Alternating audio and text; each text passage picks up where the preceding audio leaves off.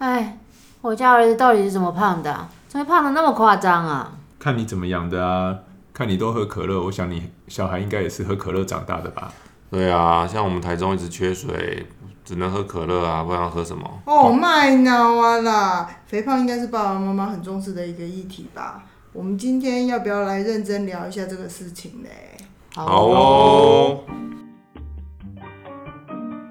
我们爱公维也爱公卫，不管是健康、疾病、气候、环境、饮食、职业，都在公卫里。到丁来公维，让大家知道公共卫生，一起来公维够健康。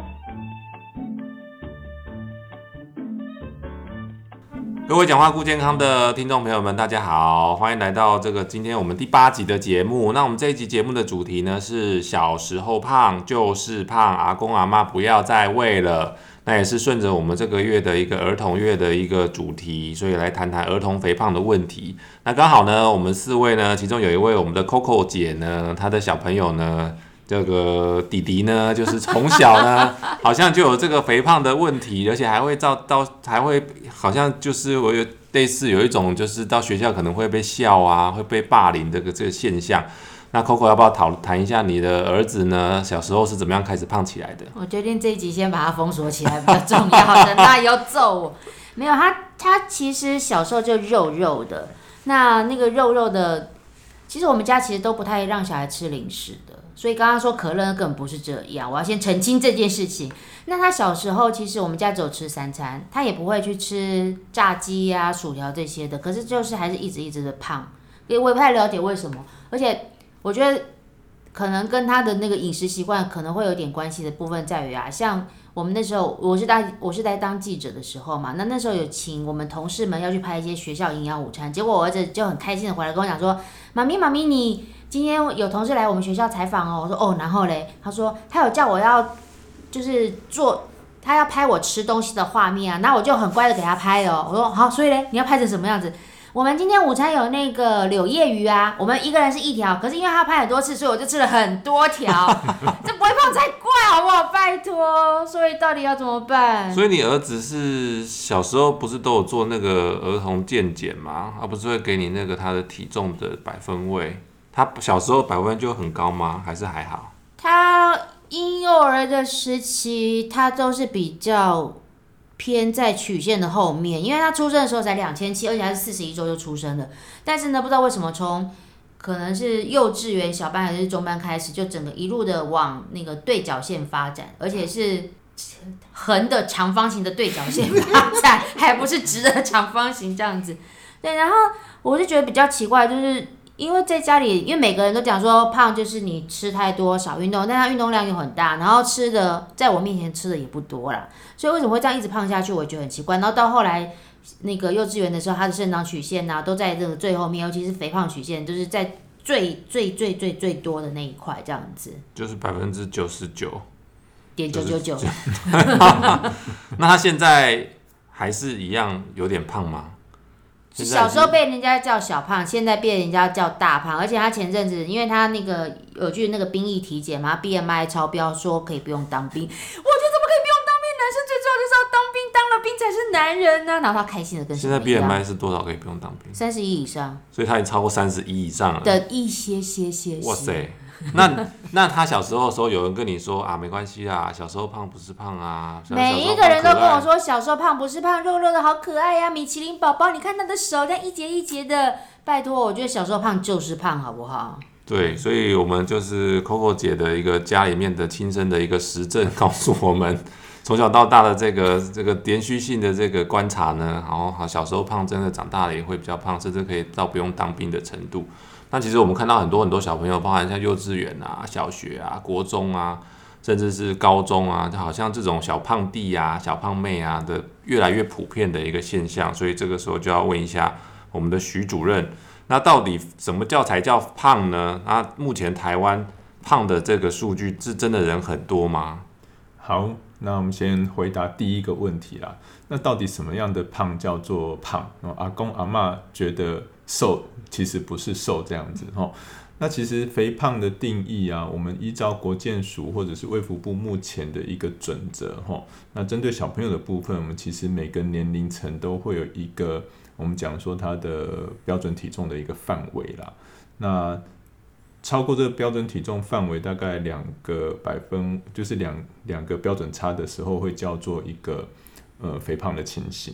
那这个标准体重的范围怎么界定？因为那是一个很大的表格吼，就每每个不同的年龄它有有不同的数字。那这个详细的数字必须要去呃国健署那个网站吼去找到那个表格，才能让大家比较清楚。不过这边大概先给大家一个比较粗浅的概念，比如说以呃五六岁要上幼要上小学的这个年纪吼，如果他的身体质量指数，什么叫身体质量指数？就是用体重去除以身高的平方。那这个指数如果大于，比如说十六点九哦，或者是十七，那这样子的体重叫做一个过重。那如果超过十八左右，其实就是到一个肥胖的程度。所以目前的话，一个比较。呃，严格的这个体重界定的标准，其实我们会用这个身体质量指数的这个表去做一个判断的准则。什么是身体质量指数？我看我想可能还有很多听众朋友不太清楚。好，那比如说呃，维明你现在多高？一九零，一九零。你的体重呢？一九零。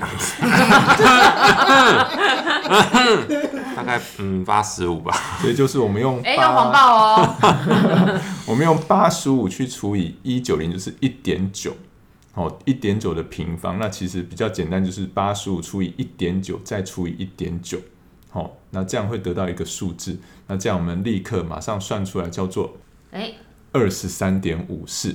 那如果以大人的标准是不要超过二十四，那超过二十四叫做过重，那超过二十七叫肥胖。所以，我们呃，文明医师的 BMI 就是身体质量指数，目前是二十三点五，它其实是在它的理想体重的范围之内了。耶，这是唬人的，我一定要这样子说。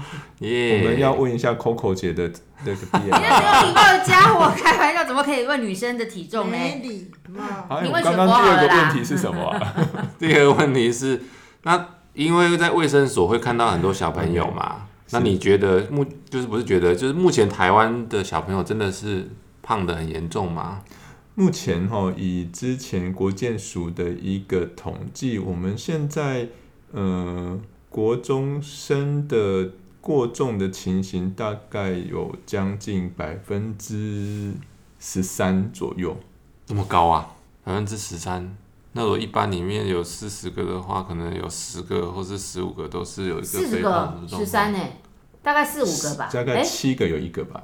你数学不好哦。不是我说，一般有四十个人的话，里面可能这样可能有十个人就会有十三十三呢，七大概四五个，大概六七个人就会有肥胖的状况，那也是很多啊。不少啊，其实真的是不少。我记得我们小时，我小时候。我小的时候，全班大概就只有一两个是比较夸张的那个胖的。哎，这样子比例有变少吗？肥胖的比例有变少吗？你是说跟跟跟五年前、十年前比起来？因为其实我会问这个问题，是因为我儿子那时候小学的时候胖嘛，然后他就是超标，所以他们学校就是好像是教育部有要求，就是体重过重的小孩子，他必须要去加入那个小胖减肥班。然后他们除了要教他们一直运动啊，跑操场之外，还会教他们要有一些课堂的上课的内容，要让他们去更了解这样子。所以我儿子超每次跟他讲说什么什么不能吃，他就说我知道，我们老师都有讲不能吃这个，不能吃那个，结果他还是胖啊。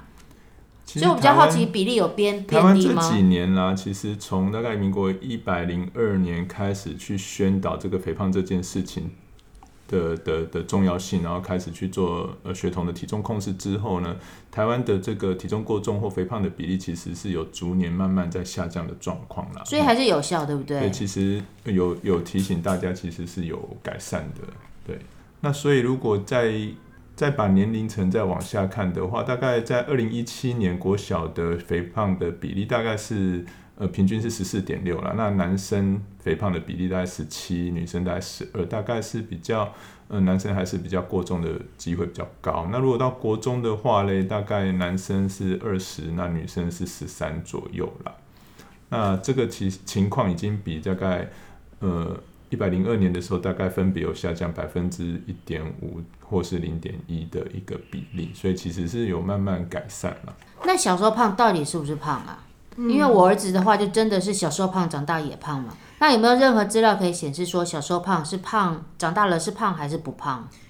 其实国健署也有这样的数据，他是说呢，如果你小时候就是小学时期就有肥胖的小孩，他成年之后有六成到七成都还是会是胖的，所以确实呢，呃，然后如果是国中的话，他到成年之后会有七成到八成是肥胖，所以小时候是不是胖？其实如果小时候呃有有医生呢，就是也有学者专家。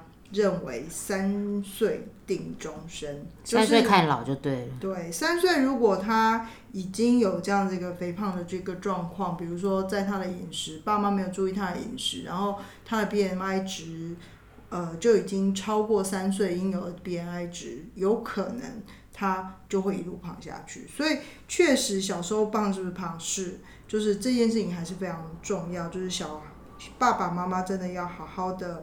嗯，关注小孩子在幼儿，就因为三岁算幼儿时期，对吧？算幼儿时期的呃的 BMI 指数，其实就要开始关注，否则他可能长大就就会是胖嗯，其实那之前《新英格兰杂志》也有刊登一篇研究的论文，说三岁如果是他体重超过同年龄层的九十 percent 以上的话。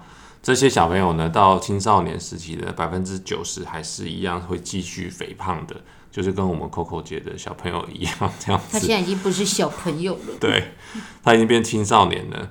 那在这所以这个青少年就肥胖的小朋友，大概在两岁之后体重就会逐渐上升，然后到两岁到六岁区间快速上涨，是不是跟你儿子一样，在幼稚园的时候就开始？嗯，尤其是小班那个时候就开始狂飙，就呈现对角线的拉伸这样子。对啊，所以真的是，其实大家都觉得说小朋友小小时候胖不是胖，还是还是要提醒爸爸妈妈、阿公阿妈注意一下。特别是两岁到三岁这时候的一个小朋友，如果真的是去做，呃，不管是去卫生所或是医院做这个儿童的健康检查时候，医生告诉你说你的体重是高过百分之九十百分位的，那可能要特别注意一下他们在家里面的饮食的习惯。嗯，说到饮食，我一定要问一个问题，因为我以前都会跟我儿子讲说，因为他们现在小学都会带那个。便当带到学校去嘛，然后他就带着小碗跟他的小汤匙、小筷子，然后我都跟我儿子讲说，你只能够吃一碗哦，他就会说好。结果我有一天默默的，我就看到他的碗从小小碗变成很大一个碗，因为他也是吃一碗，然后那个碗饭呢，饭还是尖尖的这样子。碗不是你给他的吗？没有，他自己就偷偷摸摸带一个变大的碗这样子。哎，我想问一下，因为以前就一直讲说，就是小孩子吃东西啊，要让他们就是不要吃太多，因为吃越多，你的胃会撑得越来越大，有这样子的说法是对吗？那其实真的讲说肥胖造成的一些味道，我觉得其实胃本身就有一个弹性啦。那当然就是说，你如果呃常常吃很多的人，你的胃的容量变得比较大，你当然比较呃训练过程训练过之后，你就比较能够吃的比较多东西。但事实上，这个吃很多东西，它其实对我们身体的影响不光是只有比如说胃会比较大的这个问题。然后事实上，因为我们吃了很多东西，我们的身体的营养。份或是热量太多之后，它其实会呃转换成脂肪的形式储存在我们的脂肪细胞里面。那第二个是说，它会造成我们的呃血糖的浓度一直增加，会造成我们身体对于胰岛素的呃抵抗性就是变得比较大。那这胰胰岛素抗性是未来产生很多疾病的一些慢性代谢性疾病一个很重要的成因啦。那所以虽然我们讲说，哎，你吃很多东西会不会撑大？但是事实上，它主要的影响还是来自于它对于体内内分泌的一些改变。哦，比如说我们脂肪细胞它变大了，哦，我们的胰岛素抗性就增加了。那我们身体有些对于去呃饱足感的这样子的一个呃内分泌的的影响，也会变得让我们身体比较需要吃更多的东西才会有饱足的感觉。嗯，那这些都是造成未来呃。一直吃不停，然后这个热量一直累积，然后身体一直变胖的一个结果。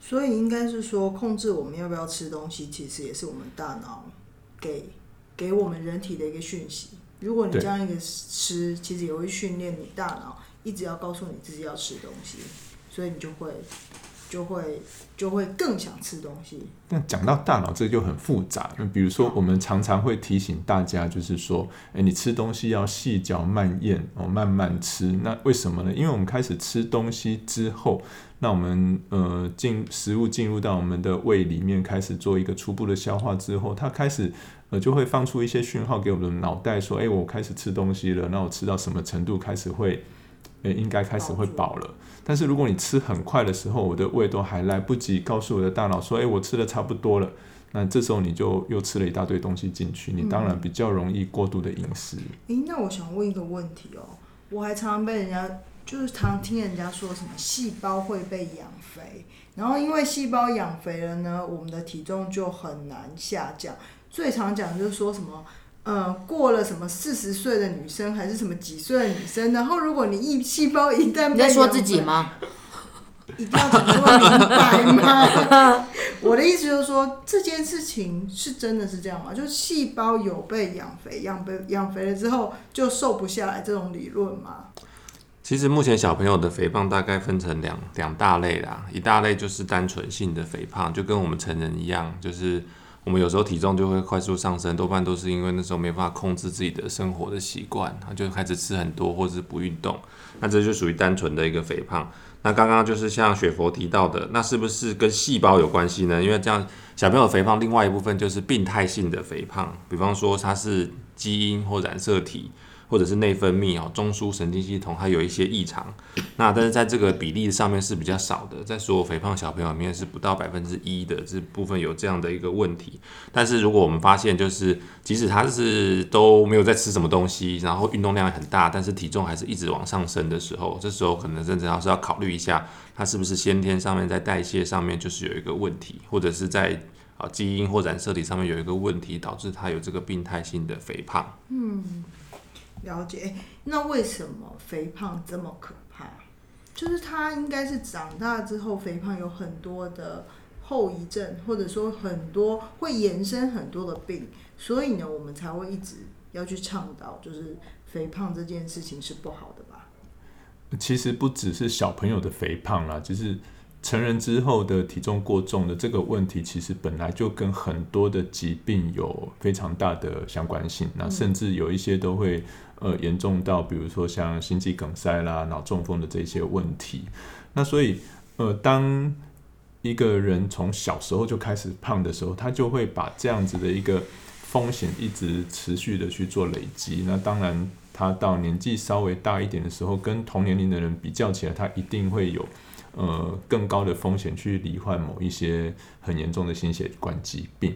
那我们这边提到有一些肥胖跟哪一类的疾病特别有相关性呢？那最常听到的，比如说像是血脂肪异常啦，或者是我们常常听到什么胆固醇比较高哦，或者是像血糖异常，就是我们最常听到就叫糖尿病。那当然每个呃肥胖人他都比较容易会有一个高血压哦，那甚至在严重的肥胖之后，它就会影响到他的肌肉或骨骼，因为他的呃，可能比如说他的关节承受的重量比较大，它就比较容易发生一些退化，甚至他可能肌耐力不足，它比较容易在运动的过程中发生一些肌肉骨骼的伤害。那还有一个大家可能呃不太不太知道的病哦，叫做多囊性卵巢，就是呃在某一些女性，她如果体重过重，它会影响到她的。荷尔蒙的一个状况，那它就变成说它比较不容易排卵，那它的卵子就在形成过程中会先形成卵泡嘛，那它的卵巢里面就很多很多的一些卵泡，但是它都还没有成熟，就变成说它的月经会不正常，那它容易会不孕，那这个其实到底？呃，谁是因谁是果？目前其实都还需要去做很多的验证去做说明。有的是觉得说，哎，它这个是一个结果；那有的反而说是，哎，这个是一个女性荷尔蒙的分泌的问题。那反正反而造成肥胖是一个结果这样子。那还有另外一个是说，嗯，大家不知道有没有注意到，肥胖的人好像他比较容易会打呼，嗯哦，甚至他严重的时候他会突然吸不到气。然后快要窒息，然后突然惊醒，然后这个呃严重的情形，我们叫做那个睡眠呼吸中止症。那是可以要申请残障的，对不对？然后没有那么严重了。有有，我记得呃睡眠呼吸中止症严重的人，他好像没，因为我有个同同学、朋友、同事。然后他就是特地还去那个医院里面要去测睡眠呼吸中止，他就为了要拿那个残障车位的那个贴贴纸，真的真的好，这是逃漏我们先逃漏洞，先不要讲这个，先不要讲这那个。睡眠呼吸中止症，它本身就会因为它可能在睡眠的品质不好哦，它会造成他身体的一些代谢性的问题也都会跑出来。那它可能会造成他的呃白天在工作啦、上班啦、念书的时候比较会没有精神。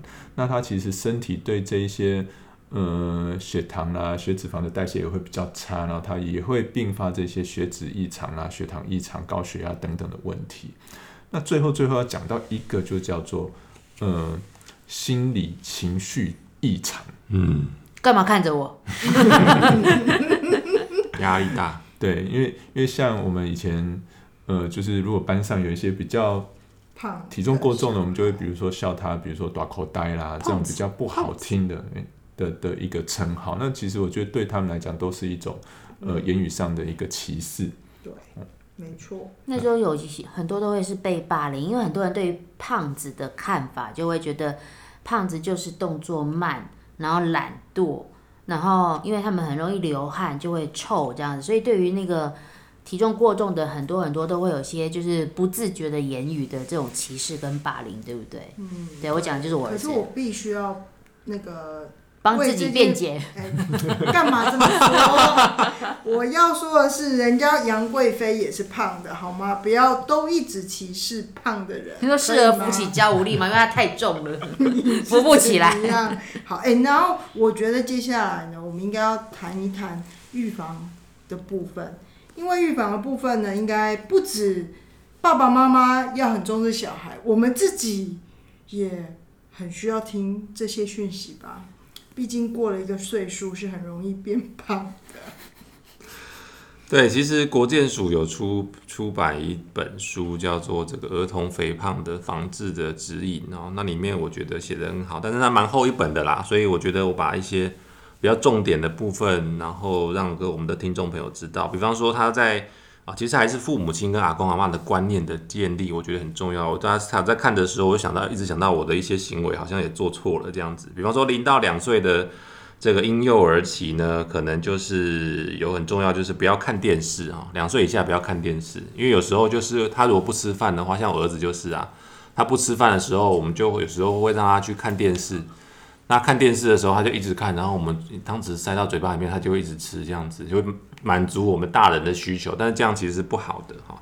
那另外就是可以利用一些游戏作为小儿改善肥胖的一些工具啊。那再来就是睡眠的时间每天要大于十二个小时，十二等个小时，等对两岁的小朋友，两岁以前要大于加起来啊，他还会会我知道会午睡，然后会晚上，那加起来要十二个小时。因为如果没有睡饱的话，可能会代谢能力下降，也会导致肥胖这这个产生。那三岁以后就更重要了。那比方说三岁以后，可能如果开始真的有持续肥胖的话，就会变成终身的一个肥胖。那后面后面的话，刚刚许主任有提到哦，糖尿病、高血压、血脂异常、冠状动脉的发生率都会提高。那但是但是也有强烈的证据告诉我们说，你在三到六岁这时候，赶快把那些肥胖的小朋友找出来，赶快给他介入，让他体重可以降下来的话，这个对以后是非常有帮助的。那那其中一个很重要的部分就是刚刚也提到了，就是要减少小朋友的心理的冲击。所以，我们大人也不要一直去威胁他，就说你就是胖啊，这么胖还一直吃啊。嗯好熟悉的语言哦，我都这样子跟雪博讲。不是跟长 嗯对您家的小孩说吗？就是我们在家谈论这个体重的问题的时候，尽量要避免给小朋友带来一个心理的一个伤害哦。那你不如就是讨论一些比较正向的，讨论怎么样健康的饮食啊，怎么样好的一个运动啊，生活的习惯啊，鼓励我们的小朋友去建立保持这些健康的饮食跟运动的习惯，而不是把重点一直放在体重，而且体重很不好的这件事情。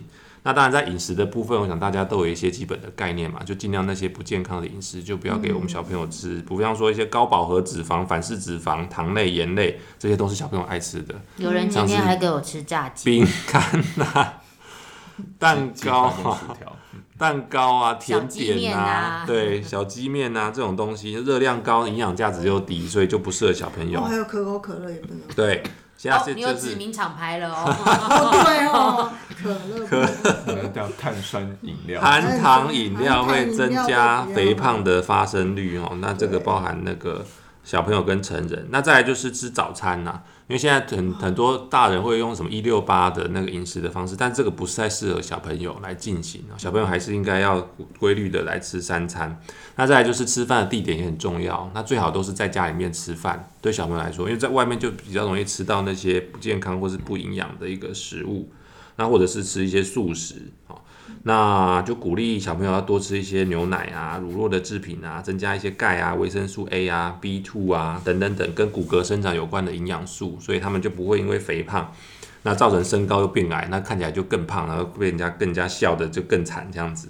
那高热量的饮食，像刚刚 Coco 姐提到的炸鸡啊、哈薯条啊，那这些的其实也都不太适合。那那两岁以后的话，也可以开始使用一些真的，如果肥胖的话，他可以在喝牛奶的时候可以使用一些低脂的乳制品，他就不一样喝全脂的。对，所以以上的话，其实就是当然从零到二岁或者是三到六岁的小朋友，其实都有一些不一样的方式可以来让他们的体重下降。嗯，挺好的。哎，那徐主任，请问一下有没有什么治疗的方法？肥胖有治疗？肥胖可以治疗吗？其实我对这个问题一直存疑。其实刚刚维明医师讲的就是我们针对肥胖治疗的一些重点啦。那如果你真的要讲到，比如说像是药物啦，或者是手术哈，因为其实不管是药物或手术，目前大概都没有针对小朋友做的一些临床实证的研究，那所以大概是不建议做这些第一线的治疗。那除非它是一些先天性比较肥胖的一些问题，才会再去做一些呃详细的检查之后才去做处理啦。那所以主要基本的原则还是像刚刚文明医师提到的，像是比如说用一些健康的生活形态，那来去改善我们这个身体跟心理的健康啦。那健康生活形态刚刚也提到了，主要就是饮食啦、运动啊、活动，然后啊甚至要去改变一些进食的行为啊，这些都是最根本最重要的问题。嗯，所以还是很重要，不管是大人或小孩，不要乱吃减肥药，对吧？对，减肥药其实是不太安全的。那除非你有合格的医师去针对你的状况去做一些呃合法跟安全的药物的使用。那目前其实大部分的呃减肥药好像都会有一些副作用啦，所以可能还有，我朋友吃了后，每次上厕所都拉出一堆油，是真的。哎，我要先跟大家更正一下，就是二零一七年开始，睡眠呼吸睡眠呼吸中止症的人，就是不可以再申请生障手册了。所以我的朋友是在之前啊，没有没有，好哦，那今天讨论的话题大概就到这边。那我们两位医师还没有什么要再补充的吗补充的还是要 recap 给我们的那个听众朋友们呢？这一集根本就是为我嘛。我们这一集讨论的就是从 Coco 的那个一些经验出发，不是我的经验，小时候胖就是胖啊，那个阿公阿妈不要再喂了，其实爸爸妈妈也不要再喂了。所以我们讨论的几个部分啊，第一段讨论到就是什么是肥胖，所以是这刚刚徐主任就跟我们提示，这个身大家要会算身体质量指数啊，就是体重公斤除以这个身高公尺的平方啊。那可以去国健署呢找到这个小朋友的身体质量指数的这个标准，那就可以知道你们家的小朋友在这个岁数呢是不是有一个体重过重或者是肥胖的情形。那目前呢，就是台湾肥胖的人越来越多了，特别是小朋友，所以在国中的话，大概都有十三到十四 percent 的一个国中生有这个肥胖的状况，那是非常要需要去注意的，特别是我们家里面如果真的有这样肥胖的小朋友，那小时候胖是不是真的是胖呢？其实。刚刚那个雪佛也有提到，就是说，如果小时候就有肥胖的话，成年之后大概有六七成的话，还是会继续肥胖，或者是七八成会继续肥胖。所以小时候胖真的是胖。那这国外也有一些很多的研究告诉我们说，要很重视小朋友的一个体重的上升的一个问题。那大概小朋友的肥胖分成两种，就是单纯性的肥胖跟这个病态性的肥胖。那单纯性肥胖就是跟大人一样，就吃太多啊，没有一个好的生活习惯。病态性肥胖就是说，它真的有一些先天性基因，或者是染色体，或者是代谢方面的疾病的异常。那要怎么去针对这些肥胖做一些哦？肥胖后来还提到的就是我们可能会产生很多的一个慢性疾病，高血压、糖尿病、心脏病啊，血脂肪上升啊，睡眠呼吸中止症等等等等等多囊性卵巢。那代谢症候群，或者是最后就是 Coco 提到他亲身的经验，就是小朋友可能会心理又是我 心理压力很大，然后会产生一些情绪的异常。其实国外很多研究告诉我们，肥胖的小朋友在社交方面其实很容很容易被孤立啦，就是大家可能会不喜欢他，所以这真的是不太好。那怎么怎么预防呢？就是可以去参考国健署的这个儿童肥胖防治的指引，大概就是从饮食啊、运动、身体活动啊，那行为的改变。那特别是哦，大人可能就是要有一些正向的沟通的方式，而不是要以不是一直以指责或者是歧视、嘲笑的一个态度。那应该要跟小朋友一起来正向的面对肥胖这个问题。那聚焦在一些健康的饮食，那健康的运动的习惯，或者是行为的一些改变。那希望就是那药物跟一些手术在这个在这个年龄不太适合，所以希望以后大家看到家里面有小朋友肥胖的时候都要特别注意哦。希望我们台湾的小朋友都可以越来越体重越来越正常。嗯，好。然后呢，感谢大家今天的收听。那我们这个月还是继续儿童月。那刚刚我们有一直有聊到一个就是心理情绪的问题，所以呢，我们下一集就来聊聊儿童情绪要怎么安抚他吗？安抚处理。哎，爸妈都怎么做？这也是从你这不是从从你儿子吗？呃，朱伟平他们家的吧？子，对，我们每一集都有那个都有哭，就是我们怎么去做小朋友的心理的调试，或者是用一个比较正向教养的态度啦。其实我们上次好像有稍微带过这个话题。所以，我们下一集呢就要来聊聊这个主题，所以也请大家要怎么样？听说我们的节目已经破千收听了，对不对？总收听数有破千了。耶麻烦大家要记得五星订阅，然后还要在底下给我们留言，你们下一次想要听什么？最重要是刚刚提到身体质量指数的部分，零到十八岁的的相关资料呢，这个身体质量指数表，我们也可以在说明栏里面，然后会有连接，让你们可以直接点进去，就不用还得去找资料喽。最重要、最重要、最重要就是麻烦帮我们分享、按赞、按订阅，然后有任何意见就提供给我们喽。好喽，那我就们下一集见喽，拜拜拜拜拜拜。好快的，七点十三了，对。就往看。我刚刚中间有一度又放空。